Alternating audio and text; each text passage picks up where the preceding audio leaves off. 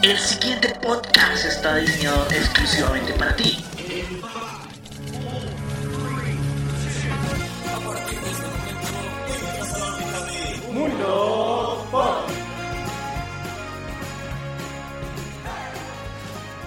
¿Qué tal si les decimos que los noventas no han muerto, que han regresado y con más fuerza aún todavía? Hola frikis del universo 616. Bienvenidos a una nueva cápsula de Mundo Pop Geek. Así como lo oyen, los noventas han regresado 10 capítulos de historias memorables, de anécdotas increíbles, de recuerdos que nos transportaron a una época histórica de la NBA. 10 episodios en donde fuimos conociendo más a detalle a Michael Jordan y todo lo que giró alrededor de sus legendarios Chicago Bulls. Tensión, drama, lágrimas y emociones. El documental The Last Dance fue una pieza sensacional y aquí repasamos todo lo que se mostró pues bien, The Last Dance fue todo lo que esa expectativa impresionante planteaba. Fue la respuesta a la búsqueda y al deseo precisamente de tener una conexión con los deportes en estas épocas duras y complicadas durante una pandemia que azota a todo el mundo, sí, el coronavirus COVID-19. Pero bueno, vale la pena porque fue un viaje mágico con esas combinaciones de emociones, rivalidades, tensión y dramas a una época dorada de la NBA. Esta fantástica serie documental alrededor de la legendaria legendaria vida, figura y carrera, el 23 de los Chicago Bulls y de la construcción de sus últimos años en este gran equipo en la campaña 1997 a 1998. Llegó para hacer historia, para mostrarle a los aficionados mucho más de un personaje único e irrepetible. 10 capítulos de un relato espectacular con entrevistas que sacaron testimonios imperdibles con un Michael Jordan dejando una y mil frases para la memoria. 10 emisiones de anécdotas, recuerdos, alegrías, lágrimas, intimidad y hasta controversias que nos entregaron muchísimas historias para repasar y así disfrutar, porque cada detalle de la vida de Michael Jordan es un laberinto apasionante que parece que nadie pudo antes explorar en profundidad. Sin embargo, en la serie documental The Last Dance o El último baile es posible conocer cómo se vincula con sus compañeros y lo despiadado que podía llegar a ser con ellos si por delante tenía como objetivo ganar no se oculta en sus reflexiones, se justifica y quienes comparten aquella etapa de los Chicago Bulls hasta aceptaron que era parte de la personalidad de MJ. Pero lo real es que el documental se desnuda a su majestad, se lo muestra miserable en sus actitudes y cuando lo presionan sobre aquellas acusaciones hasta se termina por quebrar y pide que corten la grabación por unos minutos. Siempre se puso por delante de un objetivo y fue por él. Nada lo iba a detener, los rivales eran el combustible perfecto Gary Payton, Patrick Ewing, el entrenador precisamente George Carr. También los fueron sus ex compañeros BJ Armstrong y Horace Grant, pero era todavía más cruel con los que compartía equipo y las presiones que le bajó precisamente a Scott Burrell fueron desmedidas. Allí se muestra en este documental. Lo burlaba, lo minimizaba, lo desafiaba y hasta desestimaba que pudiera hacer algo. Jordan explicó que era lo necesario para sacar lo mejor de su compañero. Confiesa que buscaba que reaccionara Burrell, pero jamás logró esa mala actitud. Todo lo contrario, se comportó como todo un caballero. Reconoció Scottie Pippen, abro comillas, te presionaba para que llegara a su nivel, pero creo que nunca Michael se dio cuenta de que era imposible llegar a ese máximo nivel. Así lo afirmó Burrell, por ejemplo. En esa relación se expuso como nunca a Michael Jordan y lo mostró con su costado más complejo. Abro comillas, si entrabas al equipo jugabas bajo mis estándares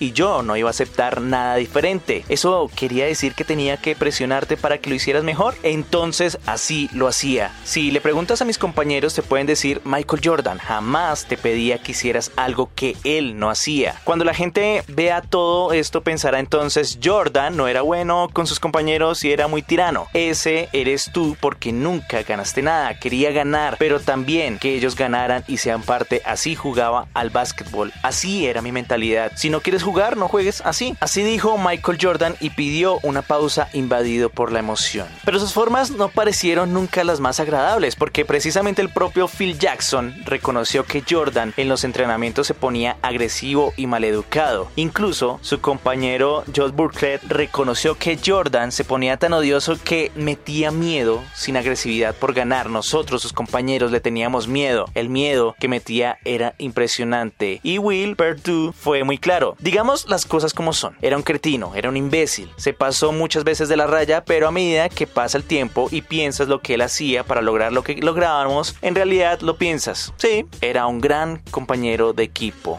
Las historias que muestra The Last Dance llegan a poner cara a cara con Steve Kerr, que era compañero de equipo de Michael Jordan en los Chicago Bulls y alguna vez se enfrentaron tan duro que precisamente el número 23, Jordan, insultó tanto a su compañero que terminaron yéndose a los golpes. Kerr le dio un gran puño en el estómago a Michael Jordan y este le devolvió un golpe en un ojo. Phil Jackson, el entrenador, echó de la práctica a los dos, que horas después le pidió disculpas a Kerr. Después de allí la relación entre ellos creció como nunca antes. El número 23, el líder de los Chicago Bulls, reconoció que se había pasado de la raya. Para Scottie Pippen, el legendario número 33 de este quinteto de Chicago, la mirada era un poco diferente a la de la mayoría y hasta creía que era necesario ese Jordan. Abro comillas, yo necesitaba que él fuera el tipo malo, el duro, así lo afirma. Mientras que Phil Jackson aceptó que tuvo que lidiar con esa personalidad de Michael Jordan. Abro comillas, muchas veces tuve que hablarle para bajar su ansiedad, sus tratos y explicarle que debía comportarse como un verdadero capitán. Pues bien, un Jordan menos dios y más villano, su majestad en el estado más voraz, una leyenda que se construyó también con esas actitudes. Sí, a veces tenemos que ser así para ganar. Un personaje que logró convencer y que hasta logra poner a cualquiera de su lado y hoy sigue siendo el máximo referente en el básquetbol, el mejor jugador de todos los tiempos sin duda por encima, sí señores, de LeBron James.